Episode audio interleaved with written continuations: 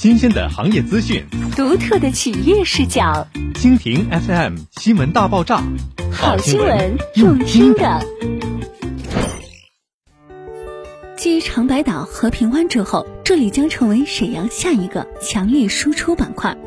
纵观长白岛的形成和发展，从那个河对岸的偏远地区，到如今寸土寸金的城市中产生活区，甚至因为房价的崛起，也渐渐让长白岛有了沈阳长岛、陆家嘴的称呼。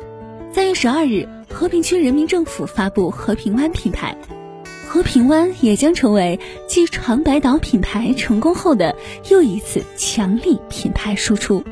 和平湾地区北部全部濒临浑河，与老城区和新城区紧密相连。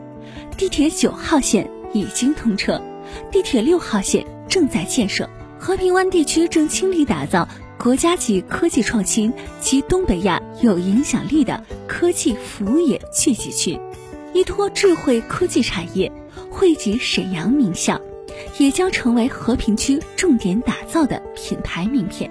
纵观长白岛与和平湾的发展轨迹与板块规划，可见沈城楼市的风口离不开生态、交通、规划与产业支撑。长白岛及和平岛两万家的单价，许多看客望而生畏。那哪里还将成为下一个天选之子？沈阳还有什么区域能够复制长白岛的辉煌？看一下政府规划引导的方向。想必就能得到答案。如今，随着政府重点打造蒲河流域的生态景观廊道，这个沈阳的第二条河流呈现出比肩浑河的发展潜力。在沈阳市北部城区发展规划中，平罗湾将作为北部城区五大中心城区之一，肩负区级副中心的发展使命，未来建设成为生态宜居生活区。平罗湾板块内拥有西江街。